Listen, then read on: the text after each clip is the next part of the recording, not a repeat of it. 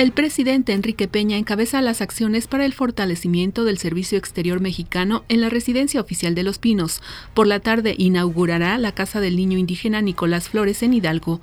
Hallan los cuerpos de cinco hombres con el tiro de gracia en el municipio de San Miguel Totolapan, en Guerrero, mientras que en Culiacán, Sinaloa, cuatro hombres fueron ejecutados en diversos puntos de la ciudad.